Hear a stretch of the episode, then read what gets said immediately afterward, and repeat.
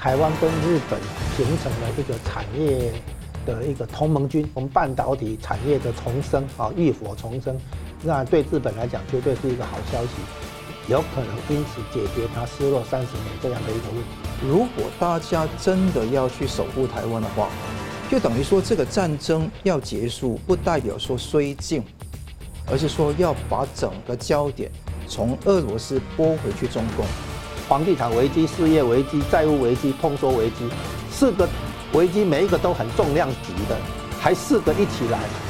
还不要讲资金外流，哈，贪腐的钱洗到外面去。中国问题从头到尾就是一个问题，就是订单在哪里。我也是非常感谢台湾可以允许香港很多出版界跟作者可以利用这个自由的乐土。来发展自己的出版事业。中国一直有一个问题，就是到底是跟俄国走得近一点，还是跟美国走得近一点？现在很多的很多人都已经早就发现，美国是对中国最好的国家，可是中共整天对跟美国对着干。然后俄国是最最欺负中国的国家，然后习近平去拥抱俄国。那一直长期以来，台湾都觉得说，哎，这个方略不是讲一国两制台湾方案吗？现在不是了。那个浮标又动了啊！大家要注意哦。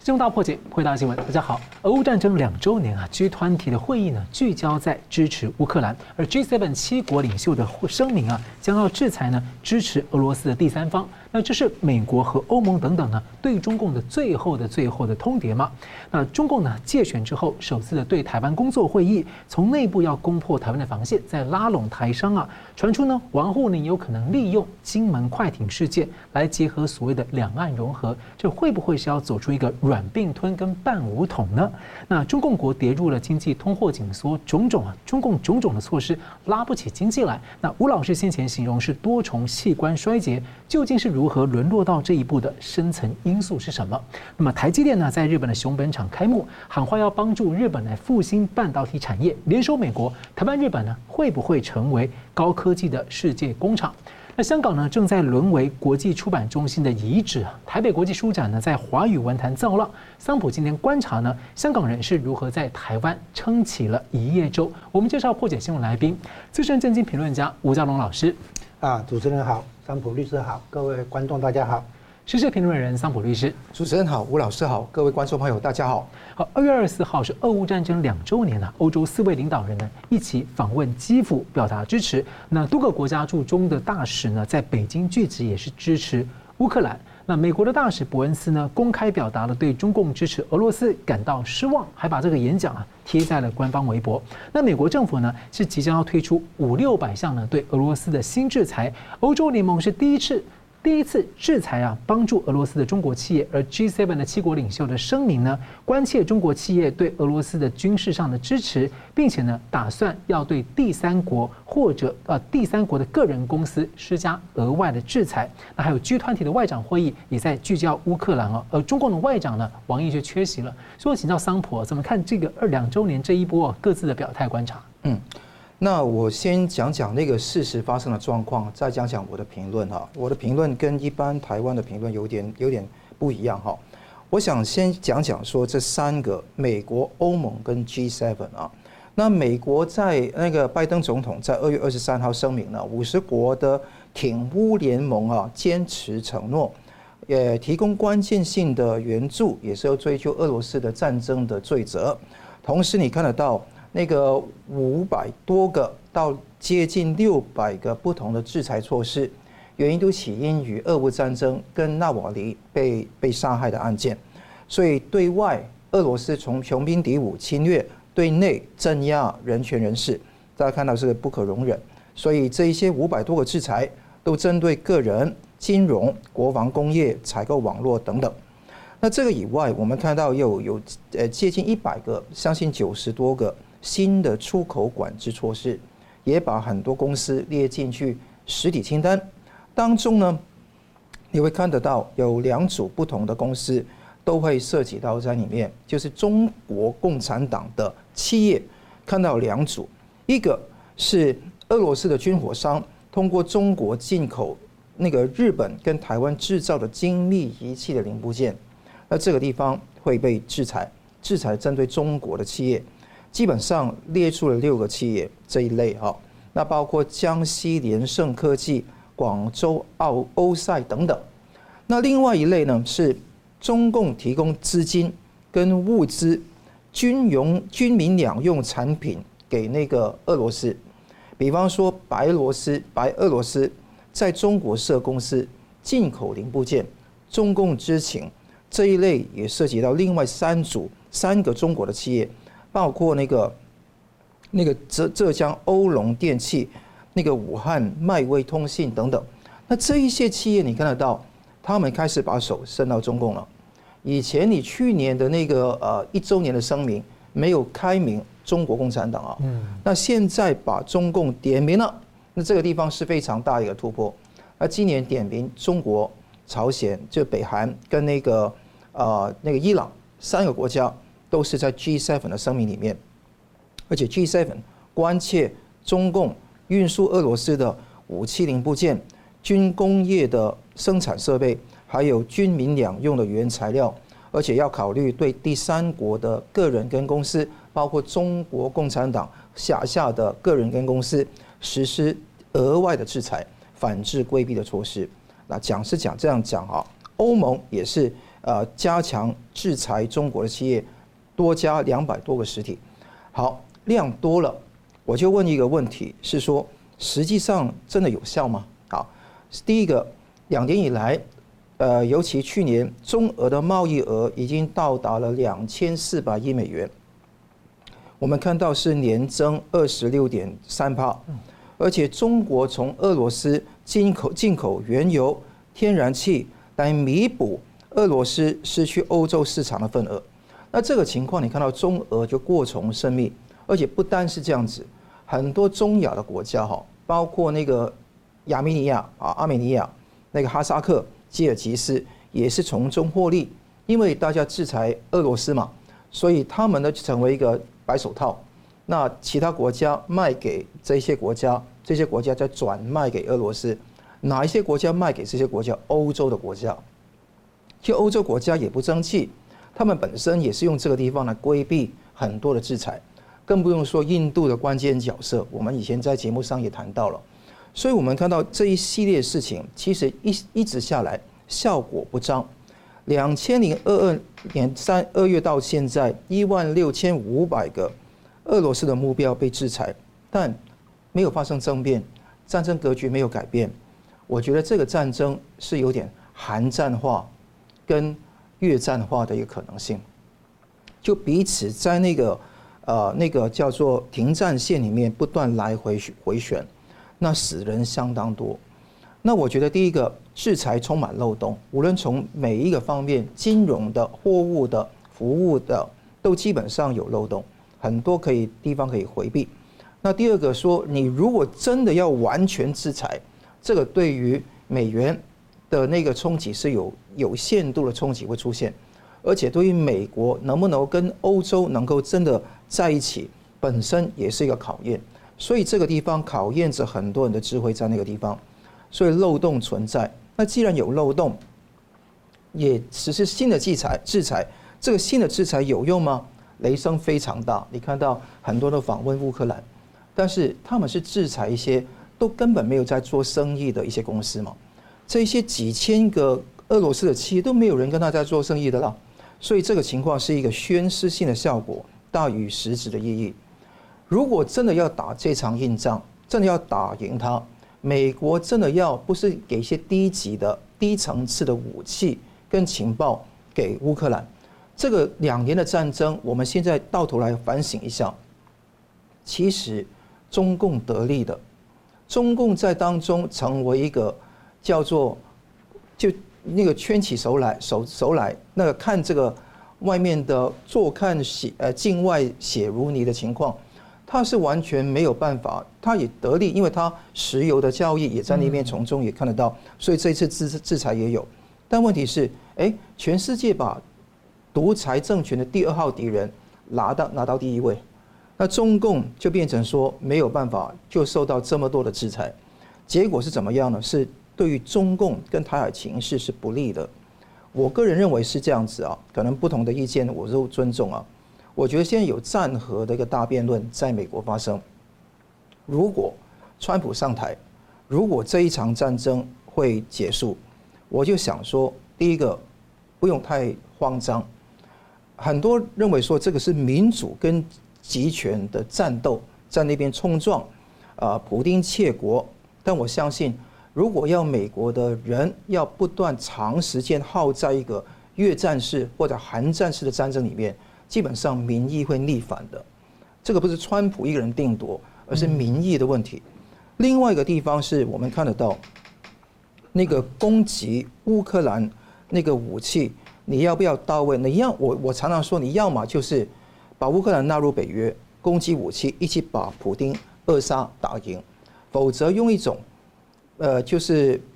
不到位的方式来帮助乌克兰，结果这个只是一个绞肉机，这个情况会长期持续，长期持续的结果是消耗美国人的纳税的金金额。这个情况你一直拖下去，就会越战的效果就会出来。所以我想啊，这个问题是怎么样？要停战，但停战要承认势力吗？可以用一种不同的方式来去处理，尤其类似韩战的模式来处理。另外，要怎么样扼杀俄罗斯，让他不敢造次，也是很重要的。而且台湾也要正视，乌克兰跟台湾没有可比性。很多人都认为说乌克兰一倒，台湾就不好。其实现在乌克兰已经很惨了，因为打到那个国土已经分离了。我想讲的地方是，如果大家真的要去守护台湾的话，我觉得让全世界的注意力把头号敌人集中在中共，就等于说这个战争要结束，不代表说绥靖，而是说要把整个焦点从俄罗斯拨回去中共，而且这个地方如果说美国有一个新的总统的出现，我觉得说比方川普的出现。我觉得这个情况可能会存在。那川普会不会要求台湾付钱来接受防御？好，就付钱，但是要求美国答应两件，答应一个重要的事情，协助台湾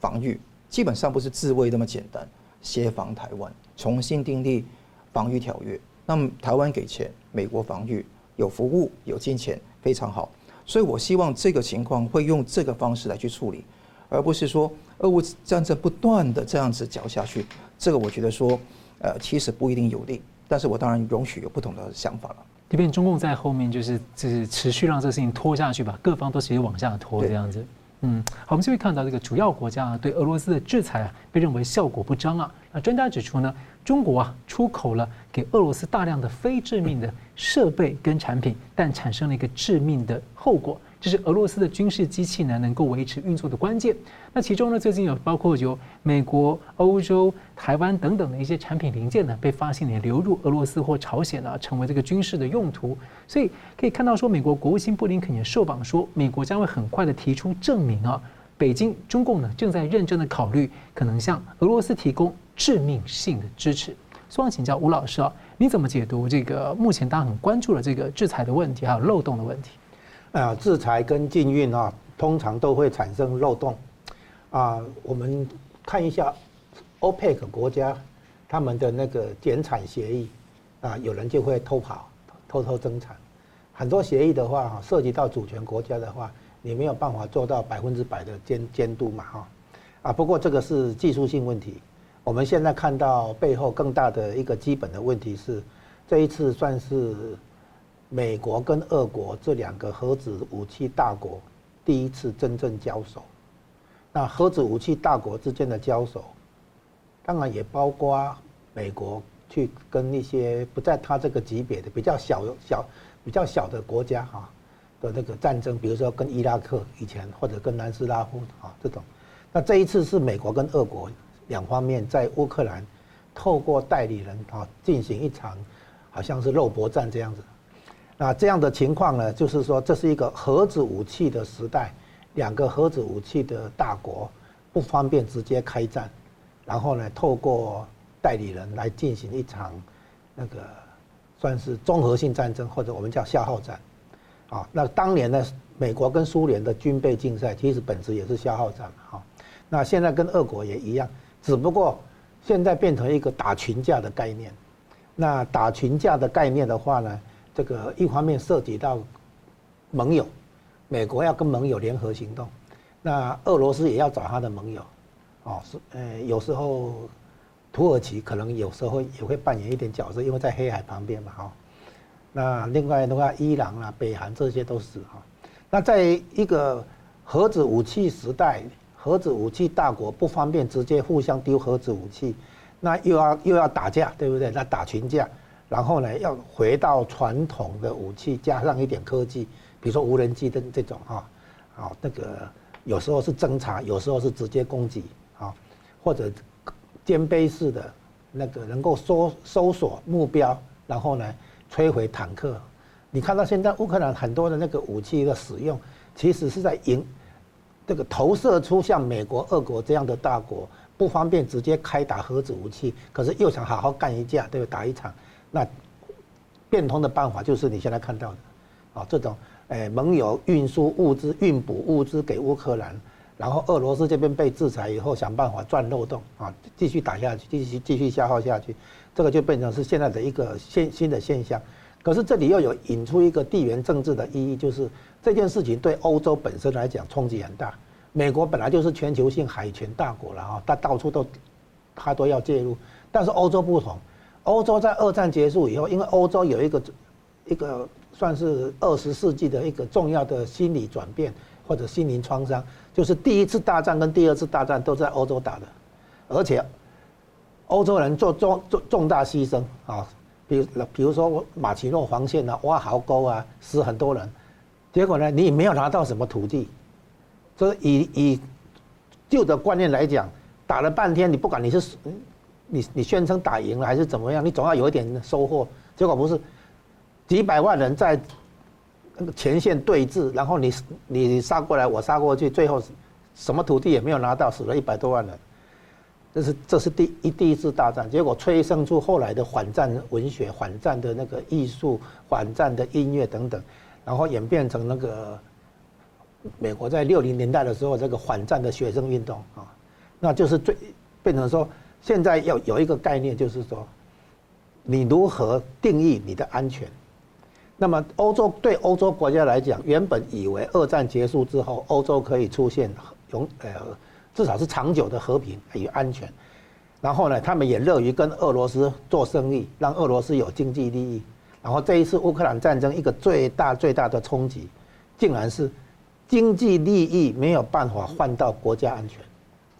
恰恰相反。不但不能换到，是恰恰相反。你跟对方做贸易、做投资、做经济的来往，让对方这个取得经济的养分之后，因为对方是专制的体制，这些养分最后会到权贵阶级这里，让权贵阶级掌握权力的人哈，反而这个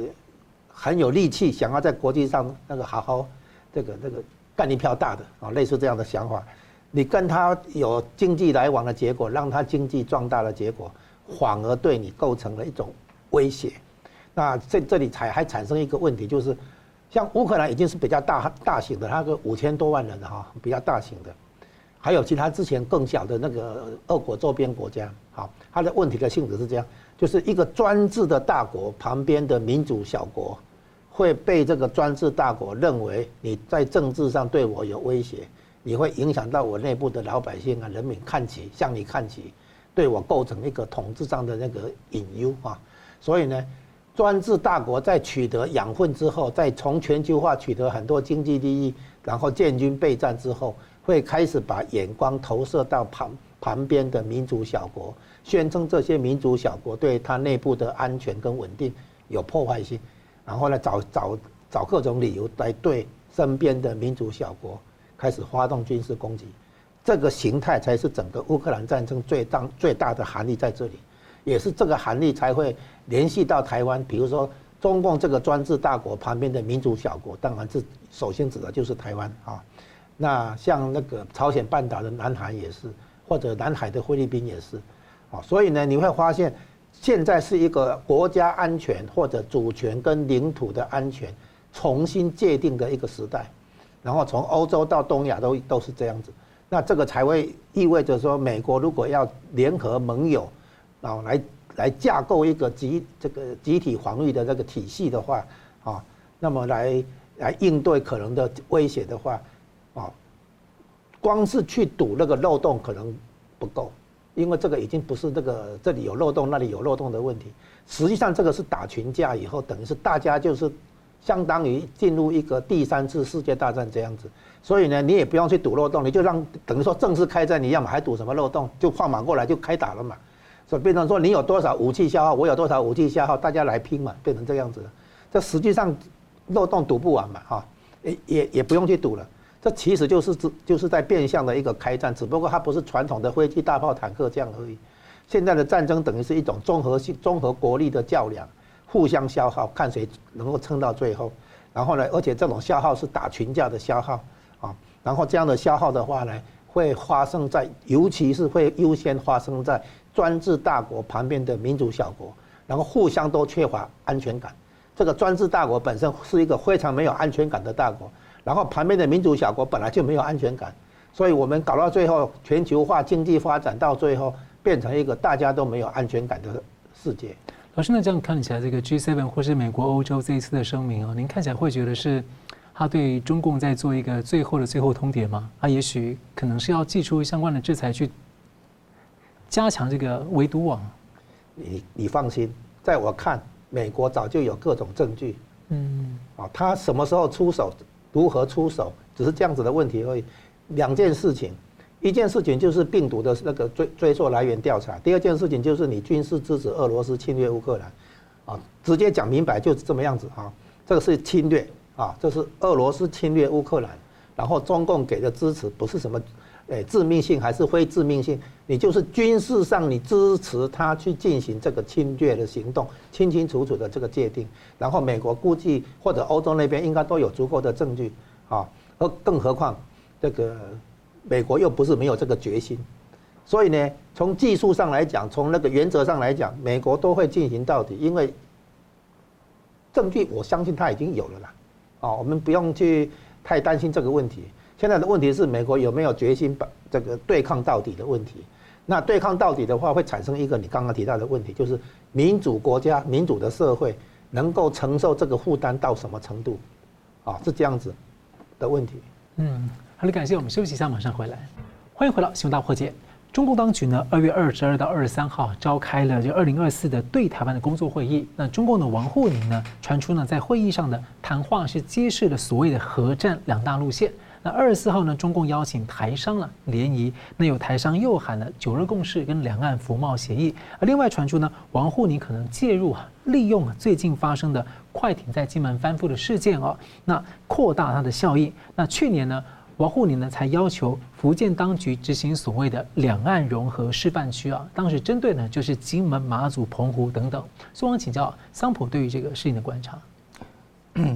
这一次二零二四年的中共对台工作会议，是那个台湾大选之后第一次中共的对台的公开的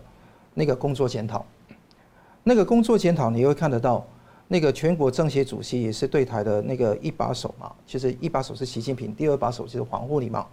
那王沪宁基本上是以习思习思想要强调新时代解决台湾问题的总体方略。那一直长期以来，台湾都觉得说。哎，这个方略不是讲一国两制台湾方案吗？现在不是了，那个浮标又动了啊！大家要注意哦，他是开始讲完全统一的战略主动，那是等于定义了新时代解决台湾问题的总体方略，通篇没有讲一国两制。那以前在二零二零年之前的香港跟澳门都有假假性的一种一国两制嘛？好。那这个中共视为不完全的统一，所以在香港有国安法，好，所以最近也今年推二十三条立法，目的是要把它完全统一。那现在他讲完全统一的战略主动，意味着什么？对台湾的整个的终极目标改了，这完全目统一没有讲武力还是和平，当然他没有放弃和平的目标。但战跟和都放在那个地方来，而且不讲一国两制了，也不给台湾一个假的承诺了，连谎言都不说了，拉起面具来，就告诉你说我是青面獠牙的啊。那他讲的是五个重点：第一个，坚定不移推进两岸统一，大家知道啊；第二个是巩固扩大国际社会坚持一个中国的格局，强调什么和和平统一是中国对外战略的主动。哎，这个和平统一当然是谎言，是骗全世界和平统一。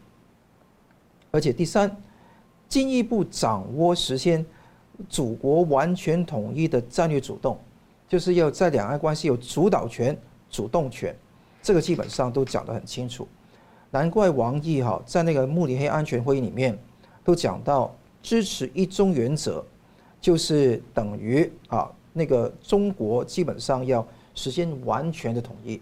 最好是和平，但基本上如果和平做不来，也是会武力。第四个地方是交流合作融合发展，这个才是重点。大家不要以为这个是次要之点，这个是重点。交流合作融合发展，基本上是跟选前王沪宁开的对台工作会议讲到的一对一点对点，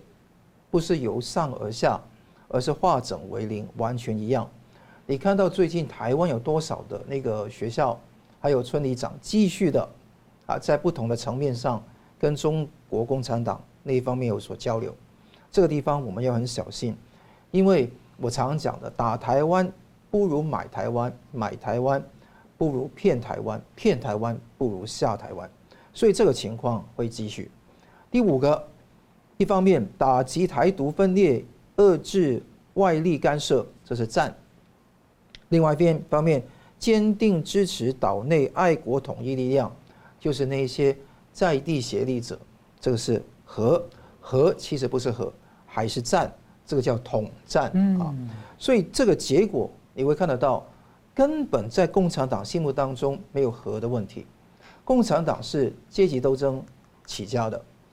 斗争才是硬道理。OK，阶级斗争一抓就灵，不只是抓阶级斗争，他也要扩张他自己的帝国的野心，希望把台湾吃掉，因为台湾。是他承担不了的重，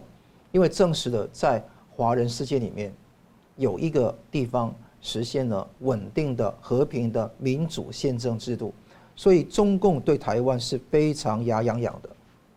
好，根据这个情况继续来了，你看到国台办的宋涛在元宵台商联谊会里面讲到：“我们是一家人了啊，我不姓宋，我不跟他一家人啊。”还有他说他是我们一定让其付出代价，好，那这个是血气啊浓浓哈，而且他讲到啊肯定台商有浓重的一笔啊，会帮助台商啊转型升级啊，呃实现高质量发展，还要一个一穷二白的中国共产党帮台商实现转型升级，根本是不自量力，一荒天下之大谬。应该想要从台上面挖挖科技过去啊，是来继续盗窃知识产权，强制这些在那个技术转移，这些看法你就知道说他已经磨刀霍霍，这个不是他自己讲出来的，肯定这个稿都是套好的，套好的稿底下讲出这样的话，证明说中共对台湾染指的野心是继续的，而且会加强的趋势，所以台湾不能够软下去。我觉得政府不论是现在是这个过渡时期的政府嘛，还有在五二零之后的新政府，都需要了解中华人民共和国中共政权是我们国家的敌国，我们要有这样的认识，才能够清楚的摆正我们的地位。正如金门这个事件呢，我认为台湾政府啊应该要更有主见，更展现决心。当然我知道赖清德啊总统的当选人。讲过要避免再现嘛，我们也要看得到实际的行动，避免这些灰色地带冲突继续。从金门的事件禁限水域，到那个 M 五零三的那个航路，到那个海峡中线，中共都通过这一种叫做灰色地带的战略，希望侵入、抹除界限，再实施占领。所以大家要知道说，这个不是一个简单的事，视若等闲。而且中共也发动起不断的认知作战，包括管碧玲跟段宜康之间的假的对话，把它修改好，所以这个看得到那个情况一直都是如此。最后一点，中共三二十届三中全会哪个时候召开？现在没有个底。对。那我现在想想象这个事情啊，那有些最近的消息说会不会在两会的时期同时召开？哦，我觉得不可能同时啊。我相信这个会推在两会之后的机会比较大。那因为为什么？很怕一九六二年七千人大会的情况重现。如果刘少奇不知道哪一位刘少奇出来啊，帮彭德怀讲几句话，帮帮那个中国经济的衰落讲几句话，那不得了。那所以现在要等，要把所有的人都整治好，才能够推出来。时间就习近平来定了。嗯，好，感谢。我们就会看到啊，台湾的台积电呢，布局全球的海外厂房，第一个完成呢是日本的熊本厂开幕。那张忠谋出席啊，他表示呢，将会带来日本半导体的复兴。那台湾的科技业正在从中国大陆转向日本呢。像路透报道呢，过去两年至少就有九家的科台湾科技业呢插旗日本或者扩大投资。那专家谢金河也认为呢，台湾日本可能会成为高科技的世界工厂啊。所以，我想请教吴老师你怎么看？现在目前台日合作这个半导体供应链的重建的再布局？首先就是要呼应那个张忠谋董事长提到的，叫做日本啊那个半导体产业的复兴啊。原来在八零年代那一阵子啊，日本是半导体产业的大国，后来因为日元的升值，还有日美国。的一些半导体产业的新的法案推出来，就是说限制压抑了日本的发展，最后呢，日本的连晶圆制造也没有，说专门做好它这个提供特殊化学材料这个部分，啊，那韩国部分是记忆体，台湾是这个晶圆代工加上封装测试，啊，那另外的话，美国控制设备、掌握技术啊、软件设计这些，那么。现在看起来，日本应该是在追求半导体产业的复兴，啊，就是重新找回半导体产业，而且是整个产业聚落，而且是由晶圆代工最强的台积电啊，在日本来设厂，相当于说，即便有日本的大型公司重新进入半导体产业，哦，成为台积电的。竞争对手能能这样，我们我们不知道哈。到目前为止，台积电的话还活得好好的，Intel 要要来跟台积电那个较量的话，可能还还不至于这个威胁到台积电。现在看起来就是说，日本与台积电哈的联合做一个掩护，实际上日本就是要找回它失落的的这个半导体产业链，半导体整个产业聚落就这样子。然后这里面就涉及到几个方面，呃，一一共五个哈，就是产业方面，整个产业哈，新兴产业，尤其是现在配合 AI 的革命哈，AI 的爆发，然后再来的技术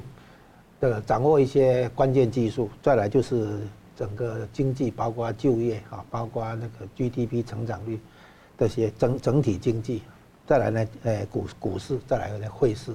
就是像那个日元的问题啊。那这些方面的话，日本算是有机会摆脱所谓失落的三十年，摆脱通货紧缩的时代，然后呢，摆脱美国在二战以来加在日本身上的所谓滚龙锁，啊，所以对日本来讲，这个算是百年难得一遇的机会，日本有可能重新崛起，重整军备，在美国眼皮底下，啊，配合美国的这个。演习啊，军事行动啊等等，所以现在当务之急是日本修宪，把国防体制正常化，啊，然后再来的话就是那个打造他的武器库存，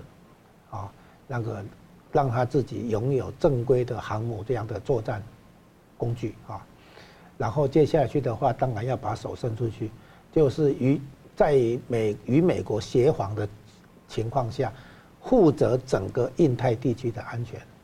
啊，那分摊这个防卫的那个任务，这样子，就是美印澳啊几个盟国这样联合起来。对，因为这样，然后接下来，因为日本的国防预算要从百分之一提高到百分之二，甚至于到百分之三，啊，那百分之三大概就是一千五百亿美美金。然后呢，在这个其次呢，日本会把它制造的武器输出给友善国国家哈。就是你跟日本比较友善的这些国家，可以从日本那边取得，啊，这个某些日本生产的武器的弹药之类。然后呢，日本还会让美国在日本的领土上部署核武器，这个叫核共享计划。那德国听了以后，他说：“哎，我也要，就是让美国把核子武器放在德国的领土上，啊，作为一个叫核共享这样的一个安排。再来的话，日本的那个可能也会重新打造航母，现在是先把直升机航母改装，让 F 三十五 B 可以垂直起降啊，就跟直升机垂直起降那样。好，所以呢，这个你看日本在。”压被压抑了七十年之后，你现在有机会让它东山再起的话，那日本一定把握。所以当年呢，半导体产业太敏感，被美国那个修理，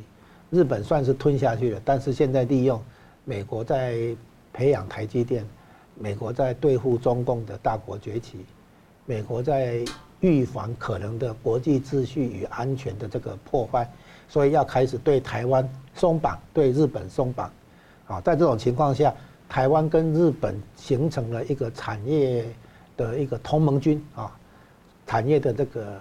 算是高度深度的一个连接啊。然后这里面哦，就涉及到刚刚提到从产业、技术、经济、股市、汇率这些背后，其实真正有的一个主题叫做高阶人才，有人才才有技术，才有企业，才有国家竞争力等等等等啊。那今天台积电的崛起也是反映在台湾哈，在四十年前的教育政教育的那个政策啊，就是诶提高我们的国民的教育内内涵，包括推出九年国民义务教育啊，就那个年代培养出今天的工程师跟医疗团队啊。那所以呢，培养高阶人才跟团队啊，这个是很重要的事情。那日本现在也要往这方面。这样才能够做到真正你掌握高阶人才，你才会掌握到方方面面啊。之前美国好像我说联合这个印太的一些国家呢，做这种人才的交流，高阶人才交流。这重点在于说，美国现在把这个窗口对中国封闭起来。嗯。在重点在这里，因为原来最大的留学生来源国是中国嘛，那现在美国必须立刻转变这个现象嘛啊。那尤其是先从军工大学下手啊。这个号称有国家安全顾虑这样子，好，所以呢，最后的结果很可能你会发现，那么宽的宫古海峡，中共的军舰啊，可能没办法过了，因为整个电子侦测系统都弄得好好的，飞弹的那个打击系统都瞄准得好好的，啊，再来南边的巴士海峡也一样，所以呢，现在日本的接近重整军备准的那个军事那个重整军备的话。那么也必然把手伸到其他国家，啊，你提到的韩、诶澳洲、印度，还有身边的韩国、台湾这样子，所以日本首先哈先跨出第一步，对他是立即有影响的韩朝鲜半岛跟台湾海峡，啊，他先那个主动关切，他会介入，然后如美国因此会被卷进来，就算美国不想自介，美国会介入了啊。基于他自己利益，我说就算美国不想介入的话，他也会被日本拖下水，因为日本一定介入哈。好，所以呢，美日本将来在地缘政治上会变成一个强大的那个美国的战略伙伴啊，然后对于印太地区的话，承担更大的防卫角色啊。那在产业跟经济方面，从半导体产业的重生啊，浴火重生，那对日本来讲绝对是一个好消息。有可能因此解决他失落三十年这样的一个问题。那老师在这样的新的格局之下，你觉得台湾的角色会怎么提升，或者变化？台湾现在是这个，我们换个比喻啊哈，原来英国是香港的殖民地啊，是英国人在管香港人嘛，对不对？然后结果香港人为了逃避九七的时候，跑去投资英国设纺织厂，然后雇佣英国女工，然后香港老板在对英国女工是什么？以老板对下属的那个态度来讲话。那时候香港人可能都有一点觉得怪怪的，无所适从，哈，就是类似这种概念。我们以前是跟日本买技术、买设备，然后东西再卖到美国去的，然后现在变成说我们要到日本去，以一个外来指导者的身份，要帮日本去建重建它的半导体产业。所以这样的一个情况，台湾人可能也还不适应。呃，休息一下，马上回来。欢迎回来，新闻大破解。台北国际书展呢刚刚落幕，台湾、香港过去呢是华语世界正体中文的两大出版重镇了。那香港呢在长期渗透跟国安恶法的情况之下呢，恐怕呢被认为正在沦为一个国际出版中心的遗址。不过呢，今年的台北书展上啊，有不少香港人的独立出版社的参展，也有不少呢知名的香港作家出席。汪请教桑普啊，您今年的观察如何？嗯，我今年那个看到台北国际书展呢、是比去年的人流更旺哈，更多。那复常之后第二年办的这么多的人，非常的难得。我六天里面，二十到二十五号六天里面，我去了三天。那基本上，呃，我觉得说都每一天，无论是周间还是周日啊，都非常多的人。那你看到这一次国际书展哦，我觉得说去了三天，我听了什么样的一个演讲，我觉得是印象非常深刻。因为书大家基本上。真的爱书的人也不会到书展去买书的，嗯，因为爱书是每一刻你都可以到不同的书店买书。书展最有趣是八百一十一场演讲，嗯，那其中我觉得跟香港有关十几十多场都非常珍贵了，因为香港在国安法跟那个未来二十三条底下，我觉得说都那个没有人愿意说话，没有言论自由，没有出版自由，你连出一本书的自由都没有，我觉得是非常的可悲。那我觉得说，第一场我听的演讲是朱耀明牧师跟那个陈建明教授所办的演讲，因为朱牧朱耀明牧师跟陈建明教授是二零一四年战中那个雨伞雨伞运动三个重要的核心人物之一。那另外一位是戴耀廷教授，现在都在监狱里面服刑，那等待那个四十七人案的审判，所以两位都不能讲太多关于他的事。但是他讲香港的事是如数家珍，而且讲到那个朱耀明牧师的童年，那到他后来那个呃成为牧师的一个阶段，都为民主运动付出了他的心血。同时，你看到呃刚刚画面上有潘元良先生，也是在讲台港的老歌。那同时也看得到林夕先生哈，他也是有一本新书叫做《给生活撑起一片一叶舟》哈。那是由亮光文化出版。那他讲的时候就讲说，他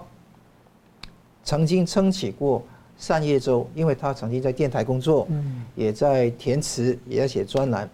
那他现在看到很多人当墨香鲸一样，那沉到水里面，只要你是自愿的，你去悲哀的沉的没有问题。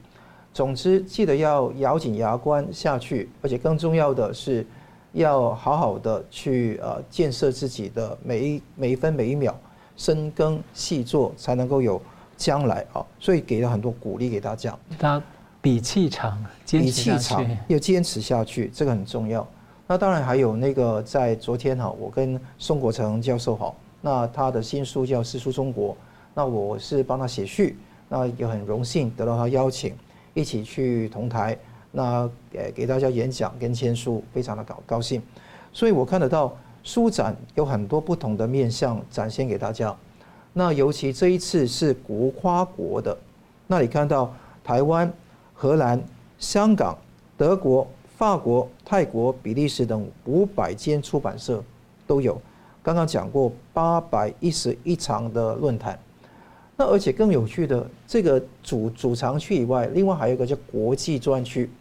里面呢有十七个香港小的独立出版社，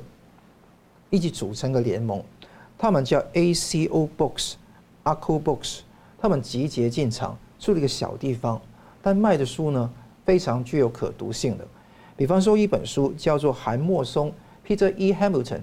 香港岭南大学的教授，他讲香港制造，副标题是跨太平洋网络。及全球化的新史，新的历史啊。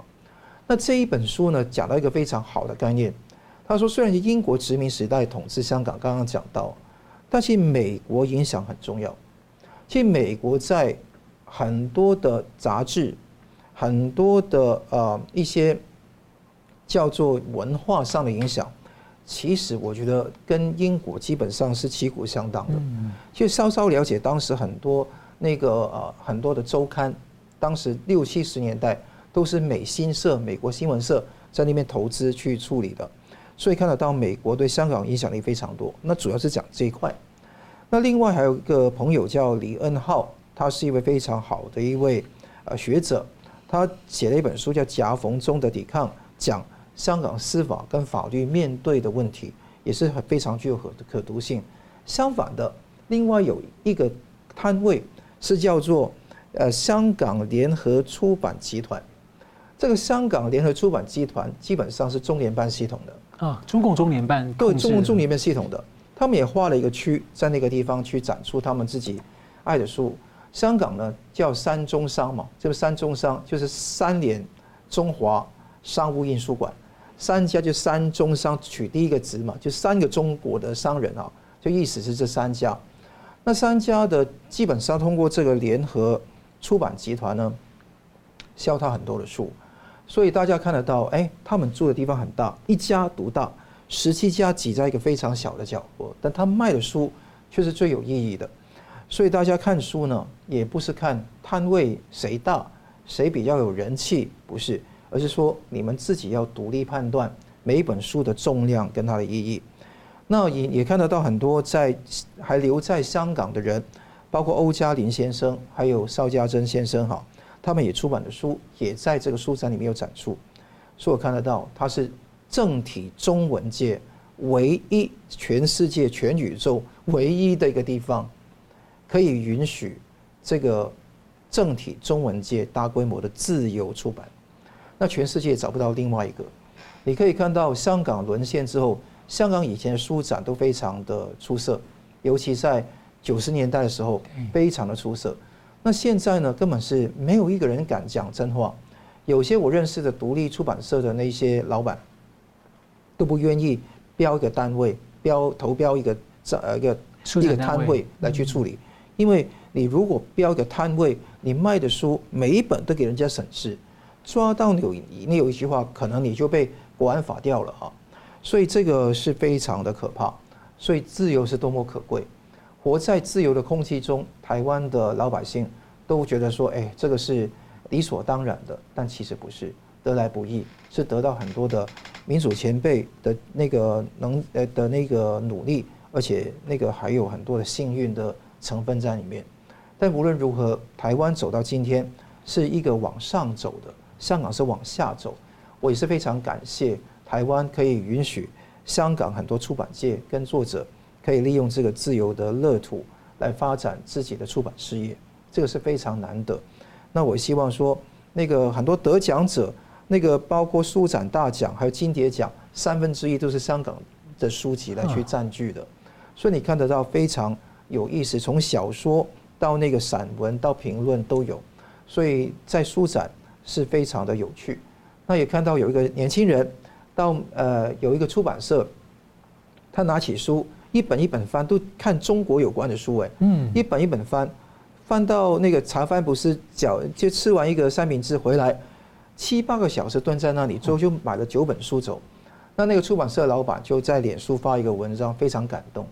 这些小事其实最感动的地方，就如果说原呃形成一个阅读的习惯，我觉得说台湾是还是很有希望。所以祝福台湾，也希望书展可以年年都办，而且。每一个人都培养那个读书的好习惯，所以看起来有机会。这个台北国际书展未来可能会成为一个海外香港的这个华人出版的一个汇聚的交流地方。因为像我昨天是最后一天去，下午的时候，其实我一直听到香港的口音啊。对，很多的从其实也是远道从香港来专门来参加台湾书展的都有，所以是很难得。嗯，是好。我们再来看到了中国经济现在是显然大家认为是陷入通货紧缩啊，而中共呢各种的经济刺激措施不见成效啊。那中共还要降息，要拉抬房市，效果也不彰。人民币啊贬值压力又大增了。现在有一种讨论啊，就是说有人讨论说，那是不是有可能，既然人民币要大可能会大跌嘛？那一九九零年代呢，朱镕基用过这种镇痛或震荡疗法，人民币呢突然间一次大贬值，当经济触底之后呢？重新再吸引国内外的投资者入场，所以我请问一下，我先请问老师啊，老师，我们先等下谈那个结构性问题。以这种说法的话，正当性疗法的话，对今天的中国大陆有用吗？哎，我觉得他们应该没有办法找到管用的、有效的正当疗法。嗯，假设有这种疗法的话，哈。然后第二个，就算真的有这种所谓的正当疗法，我们现在看不到了哈。嗯。那么他也可能没办法顺利来推动执行了，啊，他们有个比喻啊，就是说，一一个很宽大的水沟，你不能分两次跳过去哈，因为你分两次跳过去，你就掉到底下去了哈，你只能一次跳过去啊，啊啊，所以就像阿根廷一样，我如果要做的话，我就要配合整整套的改革。哎，就是说要要一口气哈跳过这个大水沟，你分两次跳的话，就掉到水沟里面去了哈。那这个是当初震荡疗法的这个理论基础，那那个要用这样子，可能。这个震荡不是在经济或产业领域，嗯，看看你在政治上是不是有很大的动作出来，让大家眼睛都亮起来了啊！看看是不是，因为现在你知道嘛？中国的问题，经表面上是经济问题嘛，但实际上背后有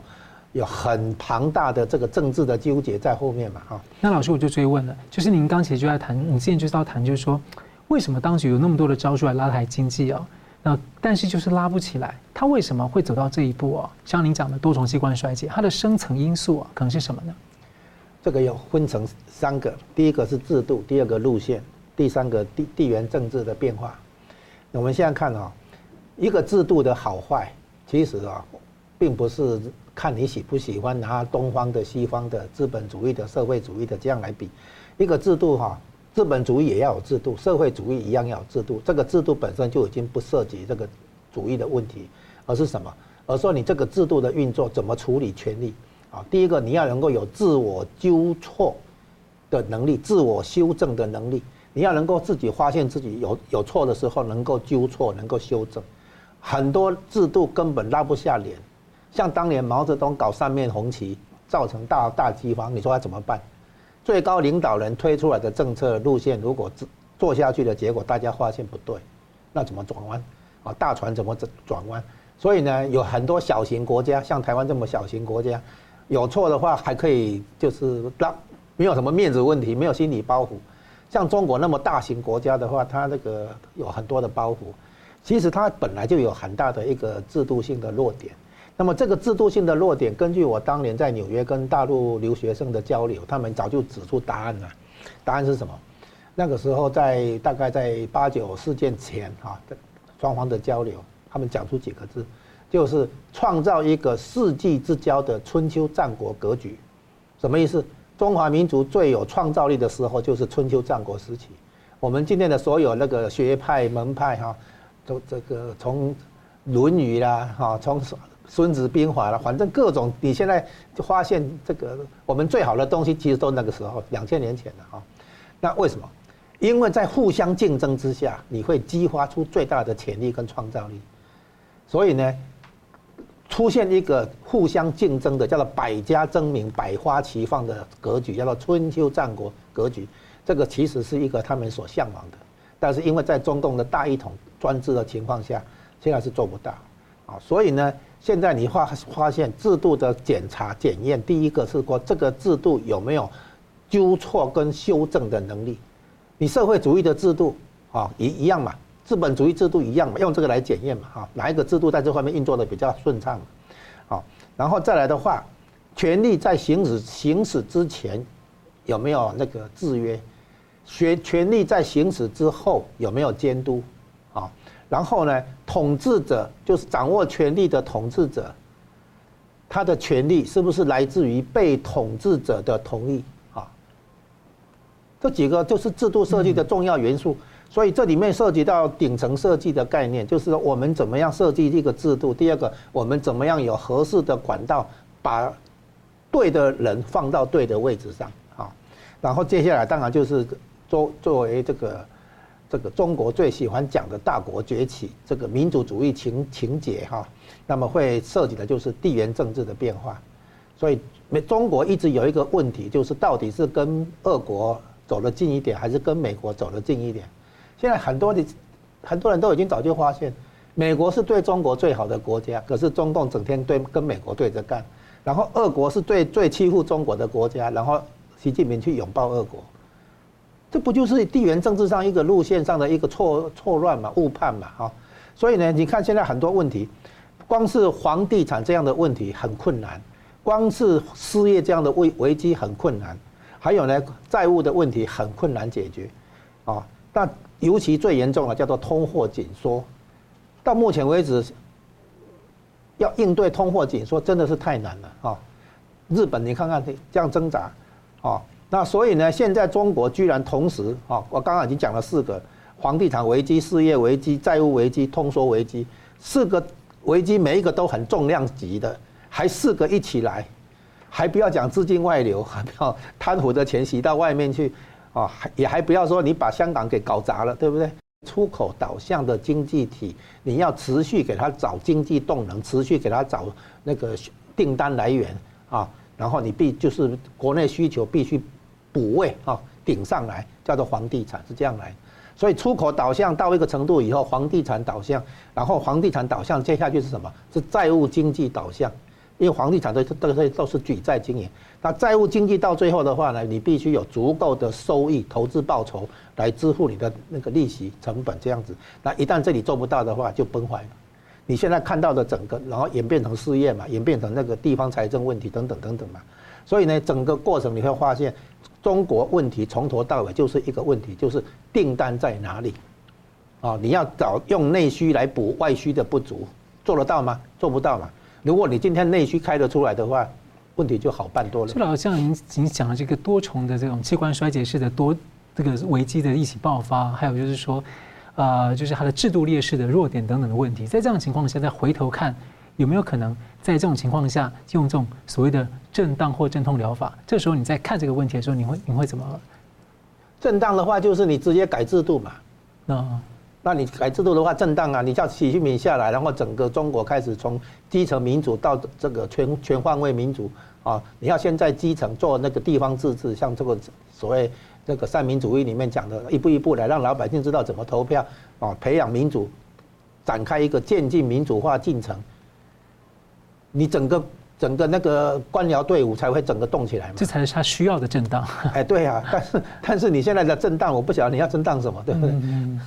是。好，非常感谢。我们节目最后请两位给我一分钟啊，总结今天的讨论。先请吴老师。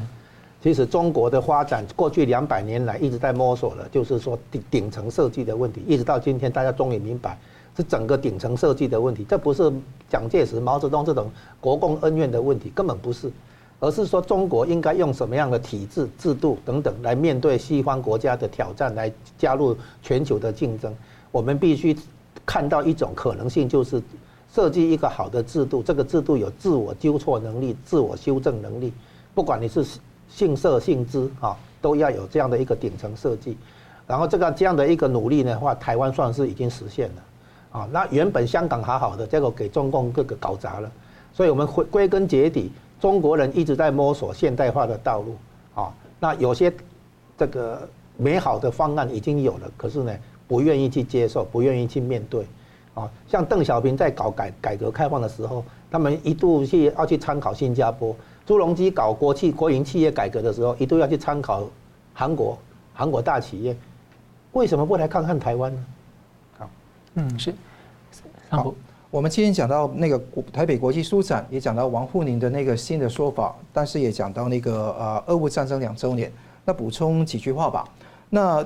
在制裁里面一定会有漏洞，那我觉得很难弥补。我们知道制裁有它道德的意义，但是也知道它现实上会有很多的问题。所以美国呢要求，就像川普要求那个呃那个呃欧洲各方面要付钱。是有意义的，嗯，因为地缘政治上他们是最受益的，哈，最受最获利的。那另外，这个战和不定的情况下是非常糟糕，哈，尤其你不是全面跟那个普丁来去作战，那同时呢，你也用用低级的武器攻击给乌克兰，这个太久之后，军火商得利，其他都没有得利。最终，我觉得结果类似韩战去解决的模式是 OK 的，停战不承认。失去的主权的问题，就失去领土要追回来，那同时也要索取应有的赔偿，否则那让那个乌克兰加入北约等等的说法都可以去考虑。您说有一个缓冲期，休养一下，但先把重心先对付中共，不然让不然中共一直支援俄罗斯这样。乌克兰的地缘战略地位跟台湾完全不能相提并论，所以我希望说大家不用这个盲目的比喻，而且更重要的是防御台湾，守土有责，从我们做起。只有我们有决心，我们有实力，美国才会一起来帮忙。好，感谢两位的分析，感谢观众朋友的参与。新闻大破解每周一、三、五再见。新闻大破解的观众们，大家好！非常感谢大家对我们的支持和帮助。那我们在 YouTube 上呢，成立了一个新的子频道，叫“新闻大破解随选”。我们把呢相关的这个啊、就是精彩片段都汇集在一起，来方便大家分享给朋友们。那么也希望大家能到此频道来按赞。订阅以及分享给更多的朋友。另外呢，我们在一个新平台叫做“干净世界”有新闻大破解的频道。我这里要特别跟大家推荐“干净世界”，真的是非常好用，有许多还很重视隐私，而且呢没有暴力、色情等等，很适合合家观看。所以也鼓励大家到“干净世界”来订阅新闻大破解的频道，并且呢还有相关的 App 也可以跟你的朋友分享。那很感谢大家的支持，新闻大破解，我们每周一、三、五再见。